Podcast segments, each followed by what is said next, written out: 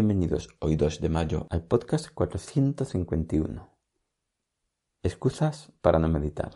La meditación no es para mí.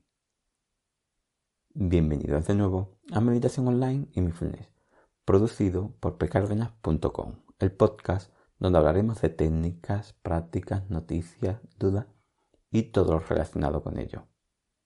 Si tienes alguna duda, podéis hacérmela en pcardenas.com barra contactar o en el nuevo canal de Telegram que estamos empezando y se llama Meditación Online y Mindfulness. Para quizás ahí Podéis facilitar algún otro ejercicio o práctica, algunas respuestas a vuestras dudas o cualquier inquietud que tengáis. Y quién sabe si alguna charla o taller en directo para meditar, contestar preguntas o lo que surja. Bueno, el tema de hoy es excusas para no meditar. La meditación no es para mí. Hoy comentaremos que este tipo de ejercicio se puede adaptar a todo tipo de personas y que esto sí podría ser para ti. También hay que decir que una cosa es que a uno le guste hacer este tipo de ejercicio o no, o se sienta más o menos identificado con este tipo de técnica y le agrade más o menos. Aunque el mindfulness es bueno para casi todo el mundo, casi todo el mundo, todo tiene su excepción, prácticamente siempre habrá tipos de entrenamiento en el cual tú te puedes sentir más identificado por el tipo de creencia, filosofía, pensamiento, y entonces este se adapte más o te sienta más cómodos con ello.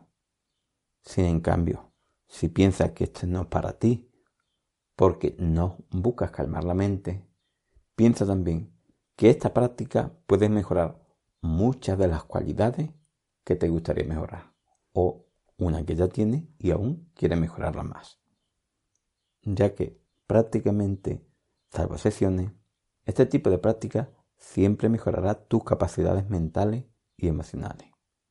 También disfrutarás más de tus aficiones, de las cosas que te divierten. Igualmente, tendrás una mente más centrada y menos reactiva. Estarás más atento a lo que quieres permanecer atento y por lo tanto también mejorarás en tu trabajo, si es lo que quieres, en tus aficiones en el deporte, en lo que estés estudiando, etcétera, etcétera. Aparte, claro está, que todo esto te hará sentirte mejor. Pero bueno, ya nos entendemos.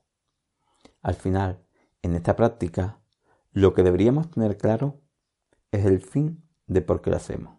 Una meta, un propósito, que debería ser coherente con el beneficio de mejorar aquello que queremos mejorar. También puedes pensar que esta práctica no es para mí, por tu forma de ser nerviosa, hiperactiva. Pero en este caso, y entre comillas, no termina de ser un buen argumento. Siempre hay una práctica que se puede adaptar a ti.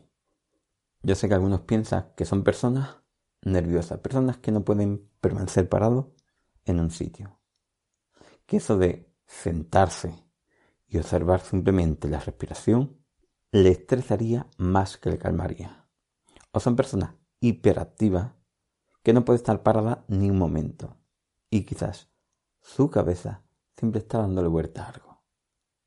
Para este tipo de personas comentarle que en lo referente a esta práctica hay que entenderla como un entrenamiento.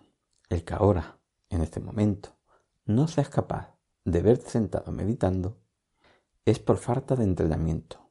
Entonces lo ideal es empezar por un camino intermedio. E incluso solo trabajando ese camino intermedio, solo ese, uno puede obtener muchos beneficios. Y la práctica es simplemente adaptar la atención consciente plena a lo que ya estás haciendo en ese día. Sé que lo normal cuando se habla de meditación o mindfulness se piensa de una forma pasiva. Alguien sentado haciendo una práctica del día a día y solo observando una cosa y centrado todo ahí. Y eso no tiene por qué ser así. Al principio podemos jugar con varios puntos de atención para tener a la mente un poquito más, entre comillas, distraída.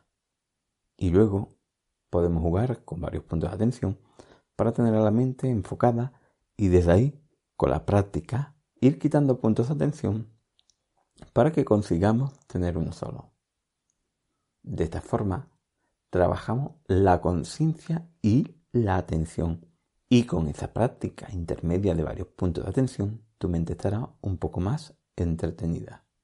Para que no te aburra, para que no te sientas ansioso o estresado por no poder estar solo observando una sola cosa. Sé que algunos pueden seguir pensando que no es para ello. Y está bien. Pero solo quería proporcionar un poquito más información sobre ello y comentarles que para poner esta técnica en práctica pueden hacerlo en las cosas de su día a día que ya están realizando, sin meter nada nuevo.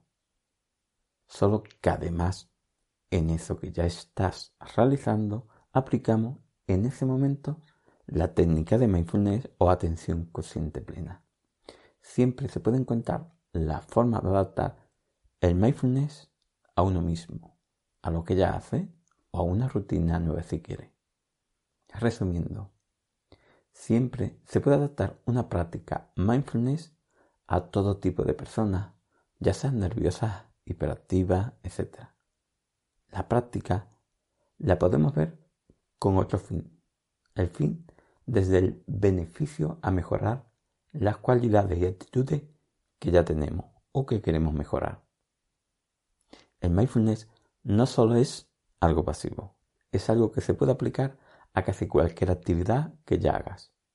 Bueno, gracias por vuestro tiempo, gracias por vuestro apoyo en iTunes con las 5 estrellas y las reseñas, y con las estrellas, comentarios y apoyo que se pueden dar en Spotify e iVoox. Muchas gracias.